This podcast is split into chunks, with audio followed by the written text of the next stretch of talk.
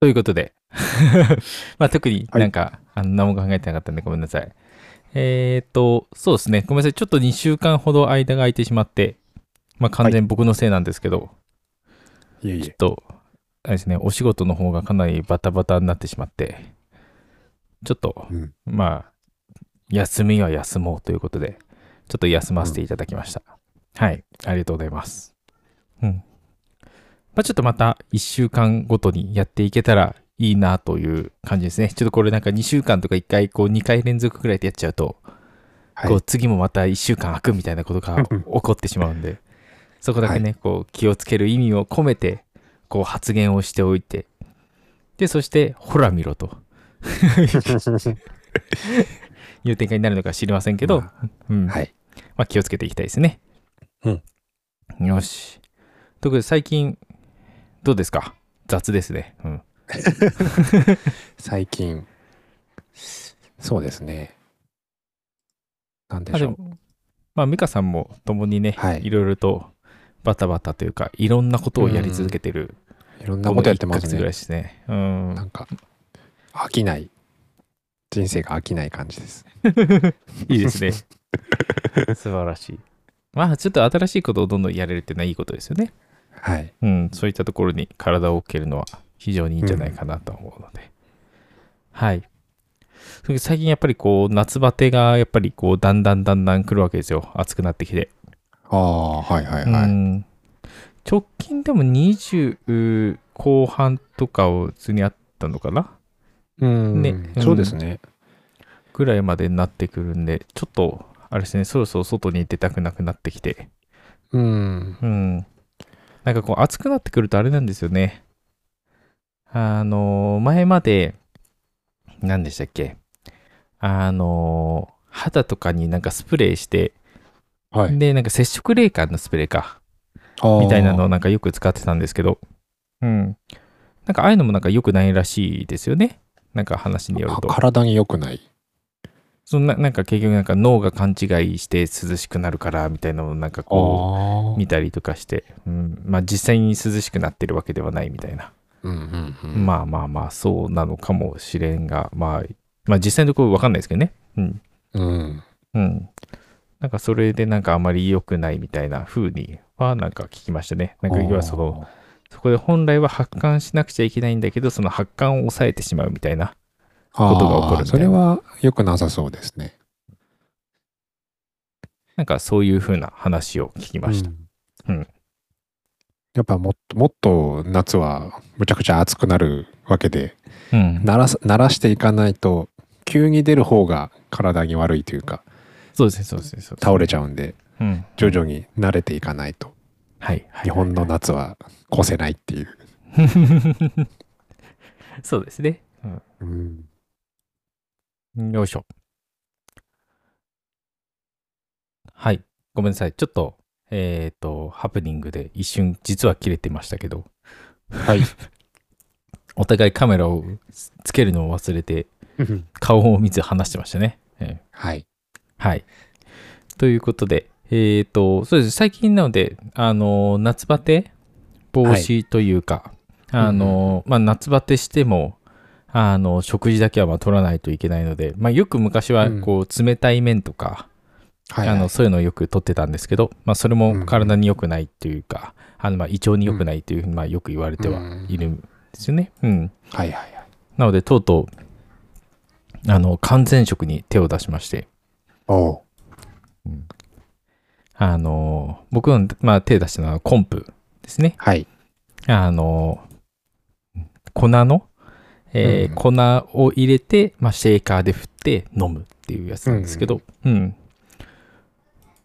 まあなんか、僕の飲んでるやつは、そのなんかほんと、あの、豆乳チックなやつで、うん。うん。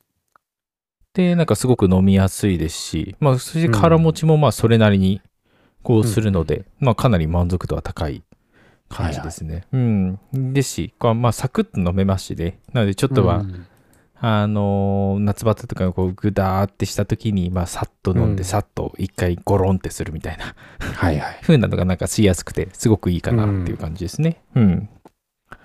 そう。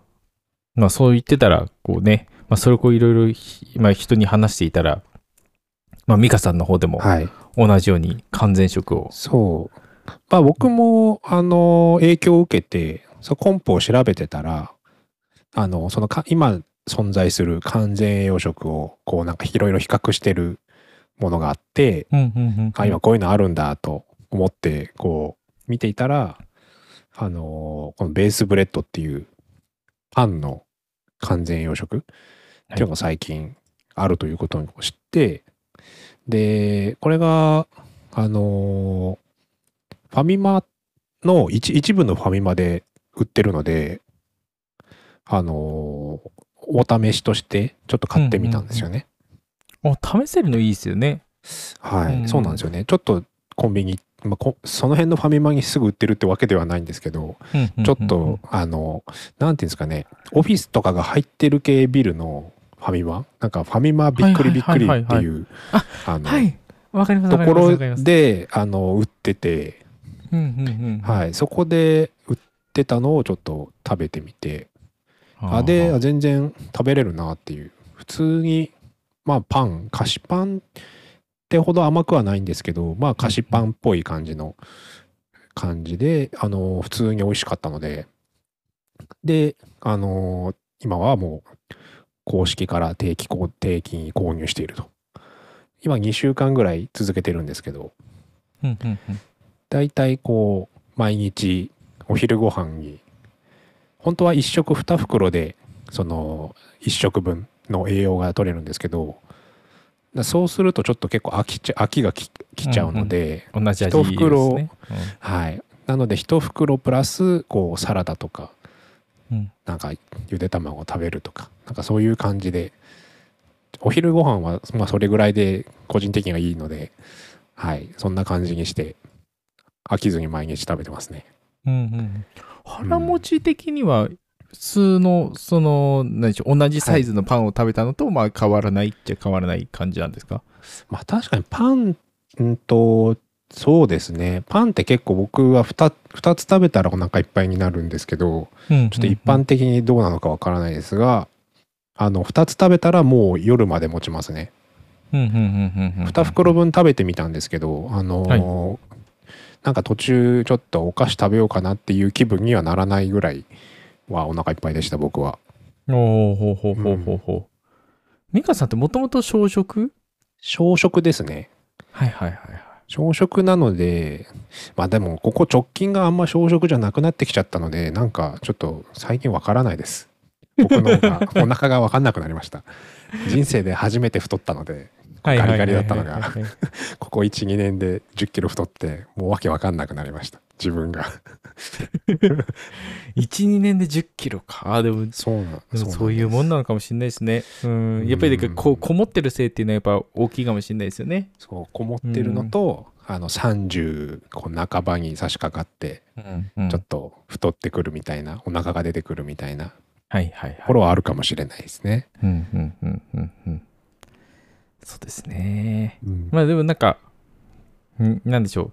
言い方はあれですけど、なんかこういう完全栄食って、うんこう何も考えなくていいのが楽ですよね。そうですね。あとなんかその計算ができるっていうのがあの分かりやすくていいですね。あの、栄養が何取れてるかなんかこうつ自分で作ったものだと実際にどうなのかってうんこうあんま分からないですけどはい。はいこう明らかにこう栄養バランスが書かれていてうんなのであの計算ができて分かりやすいししかもこれ安い多分コンプもかなり一食数百円500円しないぐらいで多分うん食べれる、うんの飲めると思そうのでそうですね。かなりコスパはいいんではないかなっていう。ああ、そうか。んでただのパンとかって考えると、うんあのそれなりのこう値段はするとかって考えるけど、でもお昼毎回そうですね、ナッシュとかで言ったらもう500円、まあ今日ですかね。まあ、そうですね。500円今日かかる部分が、それが、まあ、圧縮されるって考えれば、うん確かに、そうそうそうそう。そうですね、そういう意味でトータルのコスパとしては良いという考え方もあるのか。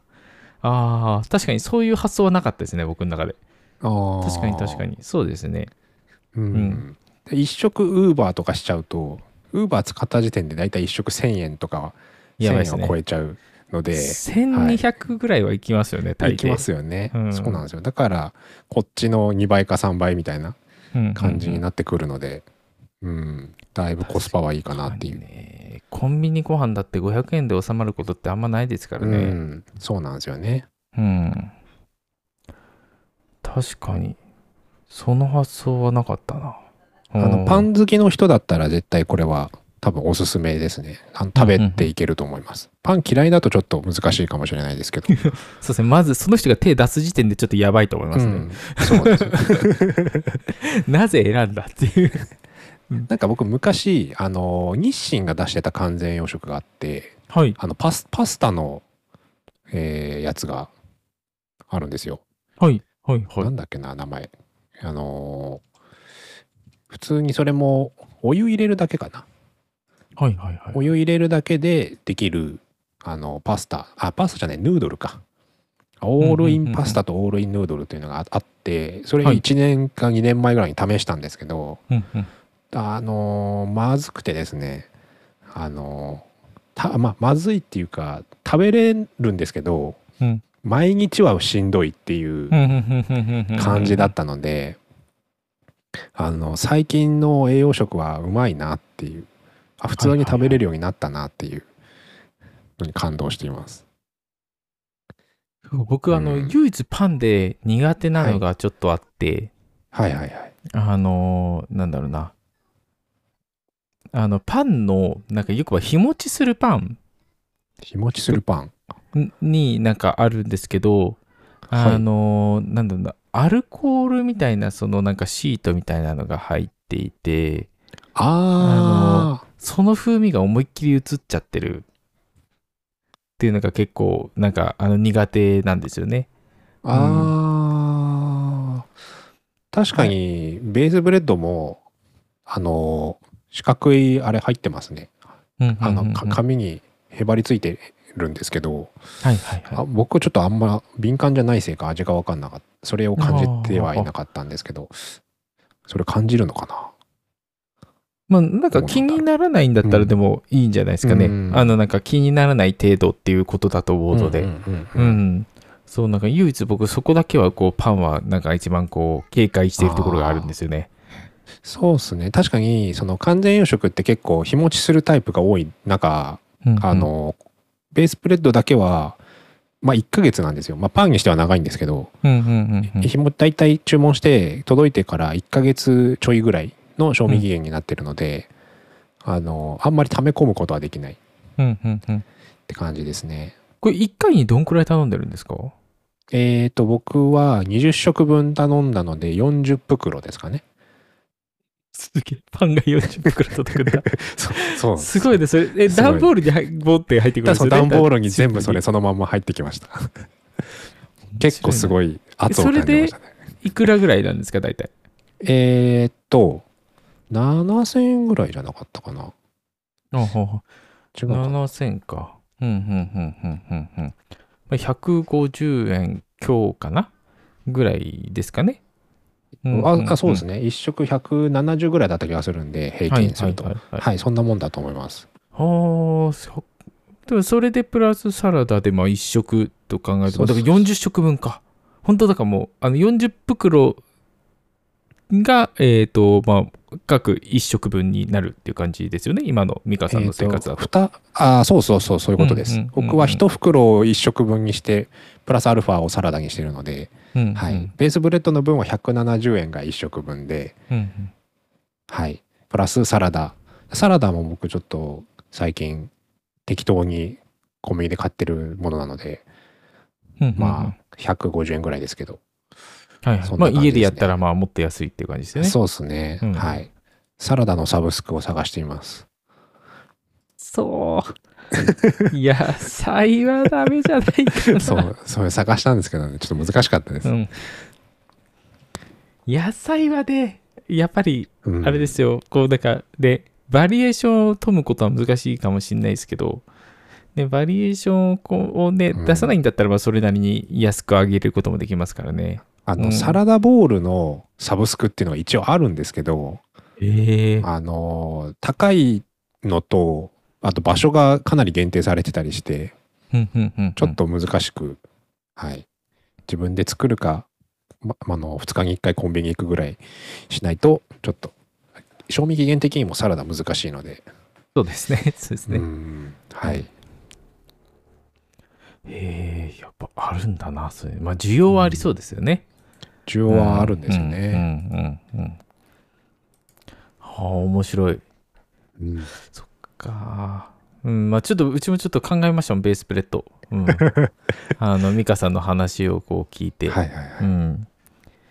ね、なんか朝ごはんとか、そういうのにいいかなとも思って。うん。うんうんうんうんまあ、そうすると逆にコンプもまあそんなもんでいいんじゃないかっていうのもあるんですけど、でも逆に、結構、うん。はい。あの完全養殖を買いたいと思う人って多分食事自体の時間がもうめんどくさいというかもったいないというか、うん。うんすぐ済ませたいっていう需要が結構多いのかなって思ってて。うんうんだからベースブレッドはどちらかというとその中間っていうか食べるっていう行動自体も含めてあの栄養を取るんですけどうん。コンプとかはもう飲んで終わりっていうあの本当にそこも食べる行為自体も省きたい人向けですよねそっちは。ちょっと、ちょっとそのサボってるみたいな言い方やめてもらっていいですか？サボってる？じゃないですよ。もう完全効率中だったらコンプですよ。すごい。人を足すみたいに言うのやめてもらって。3食コンプしてたら多分顎なくなりますよ。確かに確かに。顎の筋力がつかないけど。そうそう、噛むという行為が。ベースブレッドとかいいなと思ってたけど、子供のにも適してるのか分かんないですけど、その朝ごはんとかで、なんかあのちゃんと栄養を取って、うん。あの送り出すようになったらまあいいじゃないですか。はいはいはい。うんそれいいと思いますう。ん、そういうやり方はありかなとちょっと思って。うん。んね、あのーなんでしょう。やっぱり朝って一番こうね、誰もがご飯の準備をするのがだるいじゃないですか。うんはい。そそうそれをこうね、あの罪悪感なくうん。こう出せるわけですよ。うん。見てごらん、このパンはすごく栄養が詰まっているんだよ。ただのパンだと思っちゃいけないっつって、もうなんならもう保育園の連絡書にベースブレッドって書いてあげようかっていうぐらいのこう ね気合でこういけるじゃないですか。うんはいはい。本当に書いたらちょっと面白いですけど。でもあるんですよ、保育園のこうね、あの朝朝ごはん何食べましたかみたいなのがあるんですよ。あ、そういうのがあるんですね。あります、あります、あります。あ、もう、もううちも、へえっ、と、上の子が、えっ、と、年少さんになったので、ーはいはい。あの、亡くなったんですけど、はい。えっ、と、1歳児クラス、2歳児クラスまではありますね。へえ、うんそれは朝なんか食べてから食べてない子がいたらなんか食べさせなきゃってなるってことなんですか？いや、そうこういうことはないと思うんですけど、多分単純にこう体調を確認するために、んはいはいはいはい。多分見てるだけかなと思うので多分その。何でしょう、1週間こう見てみて、あ、この子は栄養取れてないとか、そこまで多分全然見てないと思いますよ。そんなものは見てないと思いますけど。そういうことじゃないですね。うん。う。うんん。だけど、親としても、だからそ、そのね、書く上で、こう、ね、何でしょう、食パンそうです1枚。牛乳とかって書けないわけじゃないですか。ねうんそうですよね。恥ずかしいものは書けなくなっちゃいますもんね。そうそうそうそう。だからそういう意味では、あの、いいかもしれないですけどね。うん。あの、報告をさせることによって、こう、栄養の偏りを削るというかね、こうね、。うんうんうん。そういう意味ではすごく素晴らしい取り組みかなと思いますけど。うん。うんまあ、これなんかし、一つのこうね、仕事とかにも流用できそうですよね。う うんん。確か報告をするから体裁を整えようみたいな。に。う。うんんまあ、そんなのが、まあ、あり。うん。ちょっと頼んでみようかな。今日また話してみて、またちょっと欲しくなったな。うんぜひ。うん。よいは、あと最近の話題といえば、あれですね。はいなんか、ツイッターかなはい。ツイッターの方で、ツイッターアドあるじゃないですか。広告。そうです、そうですそうです。ツイッはいはいはいターのアドで流れてきて、はい。あのーなんだっけな。な、なんて言うんでしょう、こういうの。テンプルランとかそれ系なのかなうんテンプルランって言うんでしたっけ？なんかはいはいはいまっすぐバーって走ってくるやつ。はいはいはい。それ系に近いものなんですけど、ちょっとなんかすごく特徴的で面白かったのが、あの、まあ、この Cube Surfer っていうのが、あの、iOS のアプリであって、うん。はいはいはい。意外とハマるんですよ。うんうんまあ、僕はあのバッチリもう課金をして、まあ、あ。課金をしつつもあの広告解除ですけどね、うん、広告解除の課金があるんで広告解除してはいはいはい。でえっ、と一応なんかそのもらえるグッズというかなんかそのキャラを変えたりとかなんかよくあるじゃないですか、それ系は全部あのコンプリートしたのでもうやることがないんですけど、うん。うん。でもなんかなんかねやってしまうっていうこう、うん。不思議な魅力がありますね。はいはいはこれぜひね、あの、あの、何でしょう、まあ、課金、なんか、アドを別に見るんだったら、いあの、無料なので、うんはいはいはいぜひこうやってみるとお面白いんじゃないかなとは思います。はい。なんだ、口で説明しづらいんだよな。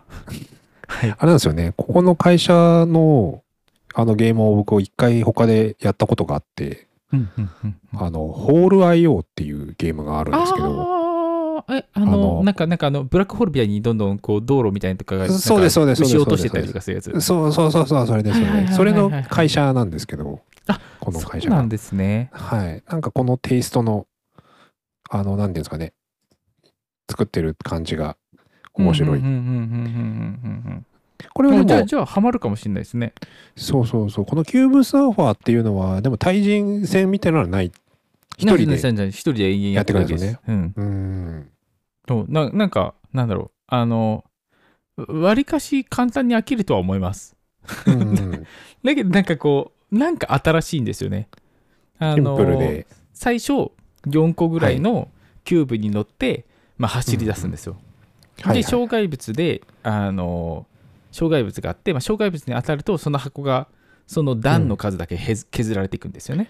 ああ残機みたいな感じなんですかね。こそうそうそう。そう。の箱が。あまさにそうですね。で、それでうん。進んでいって、まあ、残機って、木っていうほどではないですかね。あの、はいはいはい。なんかこう、何でしょう、それよりもうちょっとカジュアルな。うん、で、すあの、そうですね、残機で言うと常に1機しかないので、で、まあ、そこでこう進んでいって、まあ、クリスタル集めながら進んでいって、最後に、その、何でしょう、積み重なっているキューブの数で、えっ、と、掛け算でそのクリスタルがもらえるみたいな。ああそういうことか。感じそこに影響するんですね。そうそうですそうです。で、ななんか途中でめちゃくちゃそのキューブをプレゼントしてくれるところがあって、それすごい高さになって、ゴールの方に行くと、一番上があのクリスタルだらけになってて、それをバーってこう集めていって、で、ゴールするとまあそれがさらにかける20になって、まあものすごくクリスタルもらえるみたいな感じになってます。へーうんへ結構なんかそその、その動きがなんかこう、新鮮というか、ーううんん、ありそうでなかった気がするな、こういうのと思って。うんうんうんまあ、これをかなりあの最近おすすめです。まあ多分来週にはやってない可能性ありますけど、うん一瞬面白いやつそうそうそうそうそうそうそう。うん、ありますよねあと子供もできていいですよね。こうこういうやつ。そうですよねう。ん。なんか直感的でわかるっぽくて。うん確かにうん。面白そううんしかも次がちょうどあれですね、そんな子供つながりで話せあそうですね話題ですね。うん。あのーちょ来週の金曜日に次の金曜日かに発売されるんですけどあのー任天堂のあのーナビ付き作ってわかる初めてゲームプログラミング。っていう、まあ、ゲームが、まあ、ゲームというかプログラミング教育的なうんうん。あの子供でもできるゲームみたいなのが出て出るんですけど、うん。あなんかこれあのなんていうんですかね今までこうこうスクラッチとかってあるじゃないですか、うん。うん。あのプログラミングをはい。こうするみたいな。なんかそれのこう任天堂がこうすごく分かりやすく楽しみながらあのいいチークゲームというかうんうん。だなという雰囲気をすごい出していてあの予約しましたすごい。んまさにビジュアルプログラミングですね。うんうん、そうですね。これいいですね。ノードとノードをつなげてなんなんかみたいな感じですけど、ノードっていうキャラクターなんですね。そうそうそうんしかもなんかこのゲームの背景の色的になんかこう、ノードンとノートンがこう見事に、う。それ嫌な感じじゃない。ノートンとノートンをつなげるっていう。これがですね、その自分が作ったゲームをですね、あの、公開できるんですよ。全世界の人たちと。あへーあじゃあもう本当あれなんですねパターンのものが作れるというものではなくてもうちょっと、はい。もうちょっとその複雑、本格的にできる。やつなんですよこれすごい。そうなんだ。それが面白そうで、あの、マリオメーカーってゲームがあるんですけど、はい。前に出てたんですけど、それってその自分の作ったマリオのコースを公開して他の人に遊んでもらえるとかでできたんですけど、うん。まあ、それと同じで、これも自分でプログラミングしたゲームを公開して人にやってもらうことができるっていう、え超いいじゃん。そう面白そうですよね。ここれだってああの僕もあのマリオメーカー2すごい好きで。はいはいはい。あのあのまあ全然自分で作れないですよ。うん。うんうんうん。あの人のやったりとかあとあのはい。動画見たりとかするだけですけど、うん。なんかこうなんか遊び方がいくらでも増やせるっていうことですよね。そのゲーム1個持ってるだけで。そうそうそうそう。そうなんですよ。ああそれいけいいなしかもですね、はい。あの、絵も描けるんですよ。ほうほうほうほだからこれはですね、デザイナーさんもですね、デザイナーさんがむしろ一番活躍するんじゃないかっていう。こうドット絵、ほとんどドット絵にはなるんですけど、うはいはいはいはいドット絵の作ったものがゲーム内に登場させられる。そのパーツとして。だから一番ここがその幅が広がる部分ではないかなっていう。はいはいはいはい、うん、面白い本当にマウスも使用できますって書いてますねそう、そうなんですよ。これテレビの前じゃちょっと難しいんじゃないかな。机のとこでやんないとマウスは。このマウスはあれですかあの昔あのスーパーファミコンのやつに使えたあのマウスありましたね。あれ何でしたっけね。USB じゃないですけど。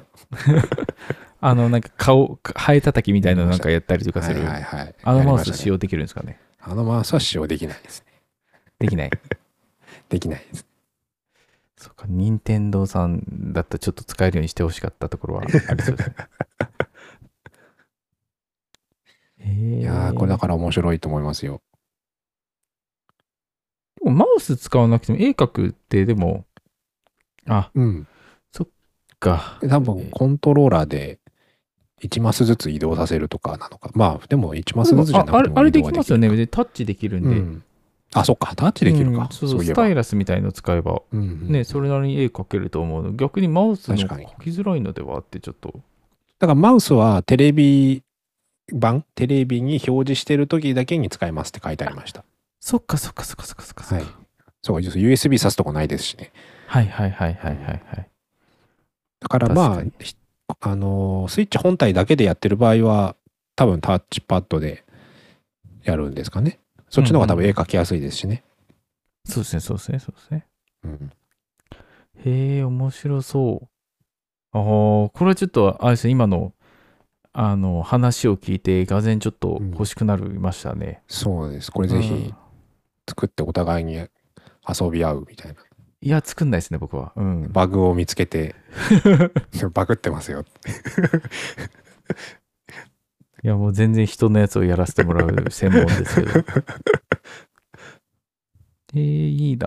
まあなんかこれ発売されて数ヶ月後にやるといい感じですね、ああ、そうですね。うん。ゲーム自体はいっぱい豊富になってるでしょうね。うんうん。うわこれはずるいな。あー。これじゃあ美香さんこれ作って作り方の動画解説して、はい広告収入っていう感じですねあー いやいやいや。僕は YouTube ないんで、あれですけど。でも絶対いらっしゃるでしょうね、作れます。うんうん。これは、あれなんですかね。エンジニアの方が面白いゲームを作れるわけじゃないと思うんで、そうですねそうですね、うん、はい。発想力とかそういうのは別にあ発るわけじゃないですからこれは別に多分エンジニアの能力は最低限あれば多分大して変わらないと思うんで。うんうんうんうん。いやでもそうっすね楽しそうん。確かに。へえ。いや、でもこういうの本当考える人もすごいし、これをまたうん。ゲームにできるっていうのもすごいですよね。そうですようね。ん。もうみんなプログラミング学ぶの、これやっとけばいいじゃんってなっちゃいそうですよね。うんうんうん。取っかかりやすいですし、ゲームっていうので。スクラッチ殺しの可能性もありますね。うん。確かに日本においてはどちらかというと任天堂さんの作ったものの方がみたいな、そう、うんもう小学校のプログラムの授業はこれだけでいいんじゃないみたいな。うんすげえそもうそうしたら未来はあれですねあのスイッチ学校に持って行って良いという未来が来たら 任天堂さん勝ちです確かに。そこまで来たら確かに。スイッチを学校で買わされるっていう。ああはいはいはいはい。確かに確かに確かに。え。ーそうね。なんかそこら辺なんか話いろいろしたくなってくるなんかこうスイスイッチ学校で買わされるけどなんか制限付きになっていてみたいな そういう未来が見えるんですけど。大丈夫ですか？なんか。インターネットにつながっていないみたいな。つあの新たにゲームを入れることができないとかこう。ゲームを入れようとすると許可が求められるみたいなああいいっすね。うんこれ来週？11来日？週金曜日です。金曜日？あそう。はい。か、そっかそっか。任天堂さんのソフトは金曜が多いんですね。あれなんか他ゲームソフトってなんか木曜日発売日ってなんか結構多かったイメージがあるんですけど。へえあれあんまり意識したことがなかった。あれ気のせいかもしれない。すいません。ももし違ってたらまあ、あの、スルーしてください。はい。うん。はい。で、えっ、と、残ってる話として、はい。先これ、しちゃおうかな。あの、はい昨日かなんかの、うん。あの、プロダクトハントのとこになんか載ってたアプリなんですけど、うんなんかチャームストーンっていうのがあって、はい。あの、僕、まあ、今 Mac 使ってないんですけど、なんかうん MacOS のアプリで、はい。あの、まあ、ランチャうん。ーですね。が、あの、まあ、ランチャーアプリ。ねうんあの、まあ、Mac で言うとやっぱり有名なのがアルフレッドはい。とか、えーが、まあ、一番出てくるんじゃないかなとは思うんですけど、まあ、それよりかもうちょっとシンプルなものですかね。なんか、キーボードでこう、ポンポン打つっていう人よりも、どちらかというと、あの普段からマウスで生活している人用のランチャー、ううん。んなんかそこはなそこってなんかちょっと新しいなと思って。うんうん。わりかしあの何でしょうキーボードで生活してる人からすると絶対あのアルフレッドの方が楽で。はいはい。なんかあの何でしょうコマンドスペースを押してで入力してバッて叩ける方が早いじゃないかみたいなののはあると思うんですけど、うん。まあ、そうじゃない。あの、まあ、そうですね。うんまあ、誰向けっていうところは難しいんですけど、まあ、その、マウスでの操作を普段やっている人、ううん。ん。まあ、デザイナーの方とかそういう人のが多いんですかね。うん。まあ、そういう人とかにはいいのかなとは思ったりします。うんあの、うん例えば、あの、左手をえキーボード、右手マウス使ってる頻度が高い人、はいはいうん、とかだったら、まあ、こういう方が便利なんじゃないかなと思って、ちょっとピックアップさせていただいた感じですね。はい。はいはい。うん。僕実はランチャーアプリを入れてないので、はいはいはい。アルフレッドも、まあ、あんまわかんないというか、あるんだなぐらいの、どのあたりがこう、便利なのかなっていう。えーっと、アルフレッドの、もう、あの、僕も正直、あまり使わなくなっちゃった流れがあるんですよ。はいはい。で、なんでかというと、えーっと、Mac のスポットライトが結構進化して、はい。スポットライトがほぼほぼ、その、アルフレッドの、まあ、最低限の機能も持ってるんですよね。はうん。あの、検索窓みたいなのがパッて出てきて、あ。で、そこのところ、ろにアプリ名入れてエンターってやったアプリがそうすぐ開く。うん。ううんん。なんかアプリを開きすぎてるときに、あの、はいコマンドタブでどんどん切り替えていくのって結構手間じゃないですか。はいはいはいはい。うん。それやるぐらいだったら、もう、あの、何でしょう、キーボードでバッて打っちゃった方が早いっていう。うんん。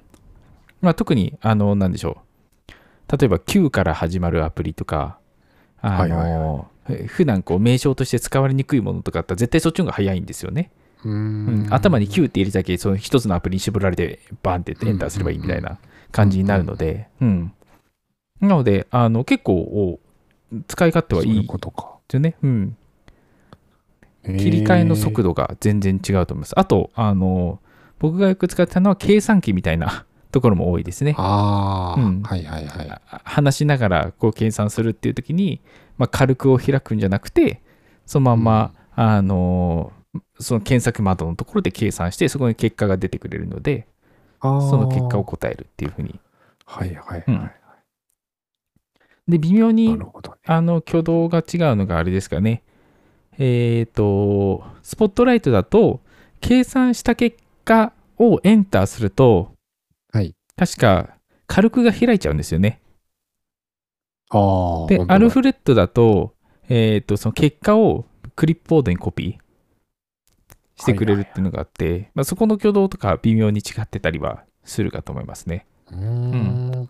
あとはその、えっ、と、何でしょう、プレフィックスじゃないですけど、あの、例えば 1P って言って、半角スペース打って、何かあの検索ワードみたいのを入れると、ワンパスワードの中身を検索して、えっ、と、その、えー結果を返してくれるみたいなのができたりするのが、アルフレッドの強みですね。うん。へえ。なんかパワーパックとかっていうの確か入れないといけなかったと思うんですけど、うん。あ、そうなんだ。なのですごい便利ですよ。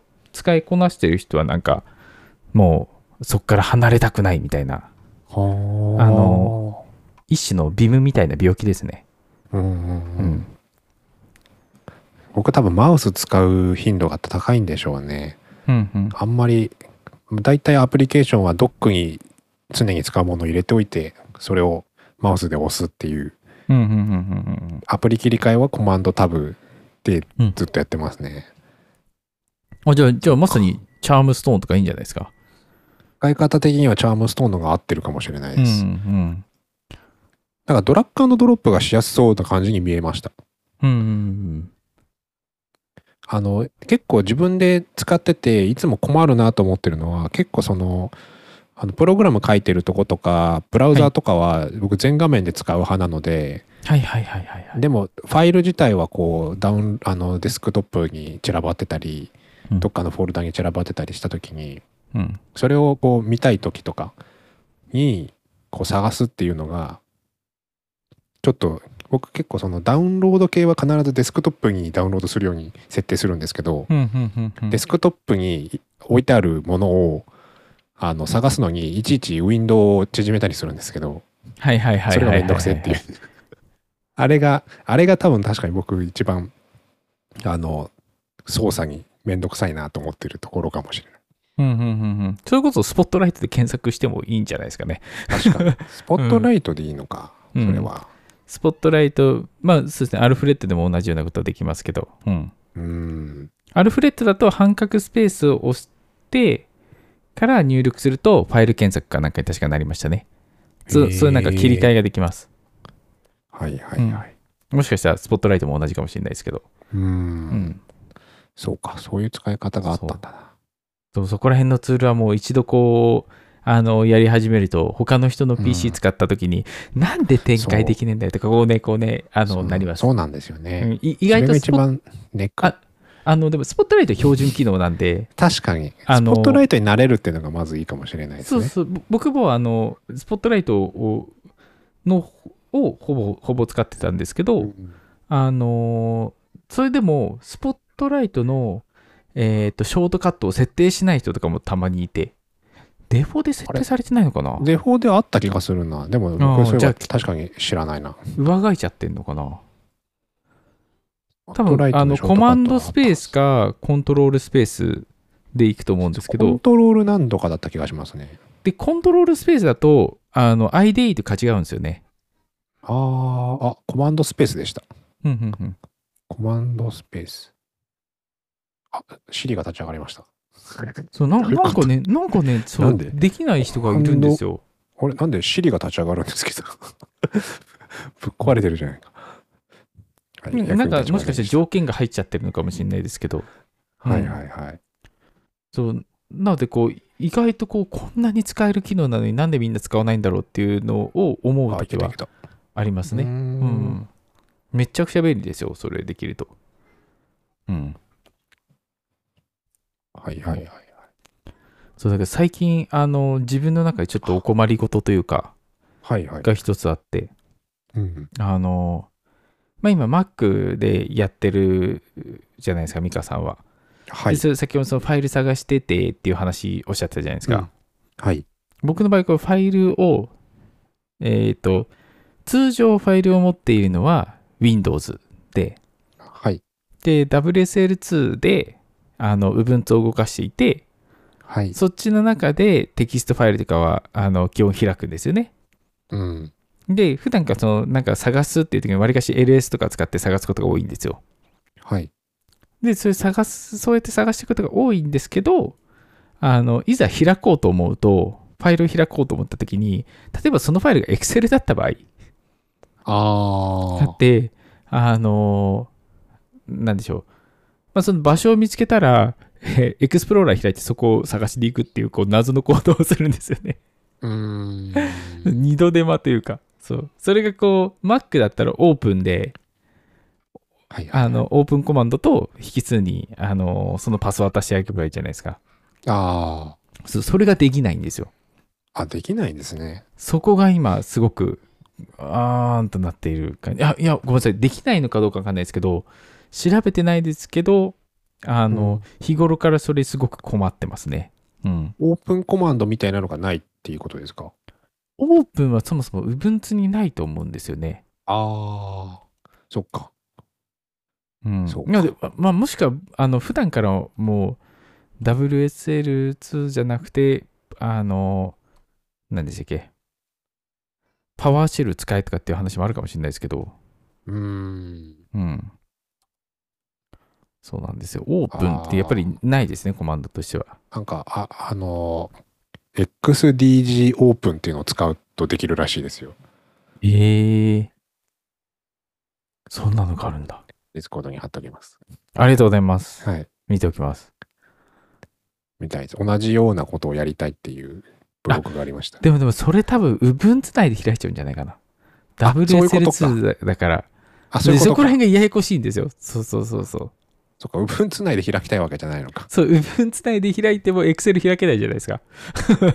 えっと、Win- Windows 上で開きたいんでしたっけ？そうです、そうです、そうです。WSL2 でコマンドは流すんだけど、Windows 側で開きたいんですよね。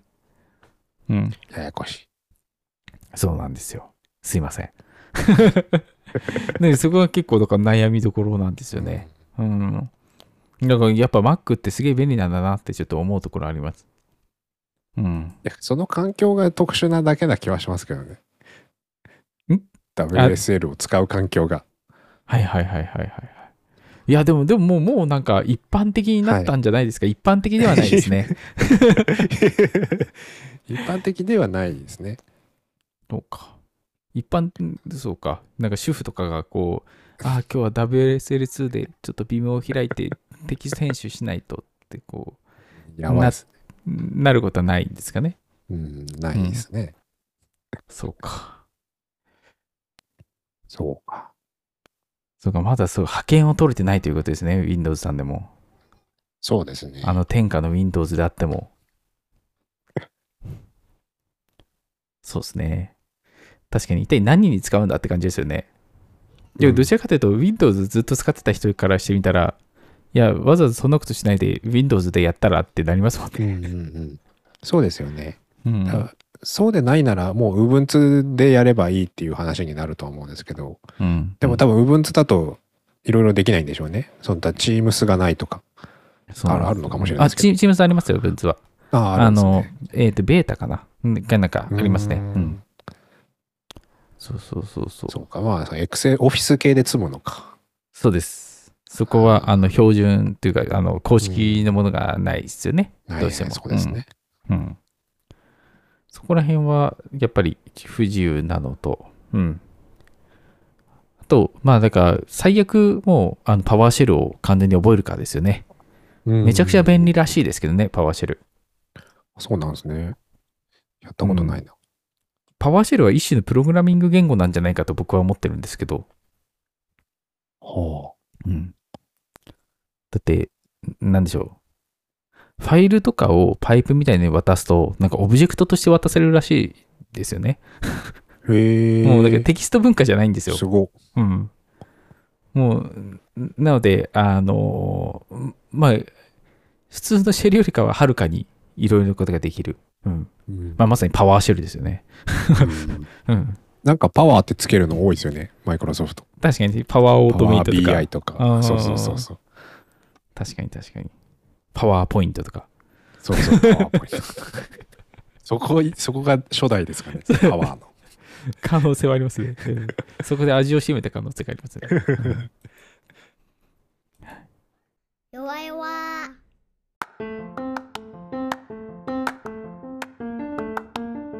うん。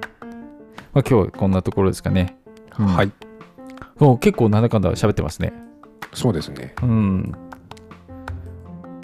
そうあちなみになんですけどあのー弱りんグッズですねはい。一応できましてできましてまだあの進行中なんですけどすごい。えっ、と、すずりに、この、えー、ヨアリーはいのページがありますので、もしよかったら、はちょちょっとまだ、あのまあ見てますマスクのところをちょっと修正したいなとは思っているんですけど、うん。へえ。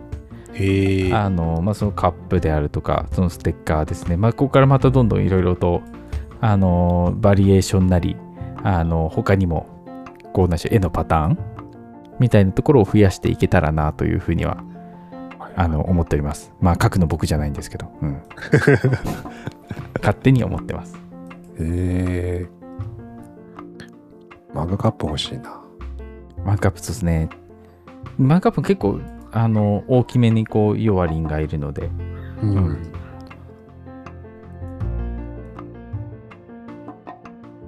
まあもしよかったら見てみてくださはいいといったところですかね。はい。はい。うん。僕もね、ここら辺もあのフルグラフィック T シャツとかもすごい欲しいんですよね。う。うんん。あの全面に印刷されてるやつ。はいはいはうんうん、なんかそういうのもいいでぜひい。うん作っていきたいなとはい。いうところでございます。はい。僕らはこのそうですね、ヨアリンの命令で、あの、ポッドキャストをやっていると。はいお前たちそのままじゃ弱いぞっていう、うんレベルの上げ方を教えてあげようっていうことで、ヨアリンそんなこと言うんだねみたいな。CV 入れないと。CV、CV 誰ですかね？大塚明夫さんですかね？渋いな。見た目とギャップが半端ないみたいな。いや、誰でしょうね？ここの見た目だと。じゃあ、釘宮さんにしときましょうか。まあ全然合いそう。合い全然ありそう。合いそううん合いそう。それも、そこら辺、そうですね。まあ、ちょっとそこら辺はちょっと想像をいろいろちょっと膨らましたいところですね。うん。確かに。うん。確かにそれ考えてなかったな。CV か。CV 重要ですね。あの、確実に男性ではないかなという気はするんですよね。そう、そうですね。う。ん。うん女性ですね。そうですね。うん、女性で。うん。ちょっと、あの、ボケたキャラとかが、の演技が得意そうな。ほうほうほうほうほうほう。例えば？いや、ちょっと今思いつかないんですけど。思いつかね 今、今完全に CV 釘宮理恵になってるんですけど。え。あはいはいはいはい。苦牛が。はい。そうですね。じゃあ、お化けの弱りに、かっこ CV 釘宮理恵って書いてきますか？怒られますよ。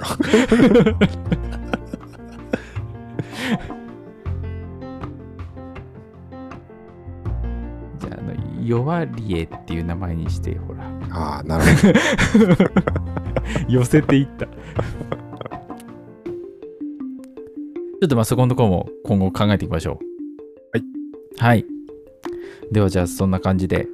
はい。はい今日もなんだかんだ1時間超えはしてるのかなっていう感じ1時ですかね。間ぐらいですかね。あ、はい。1, 時間、1時間切ってますね。すごい。おうおうんうん。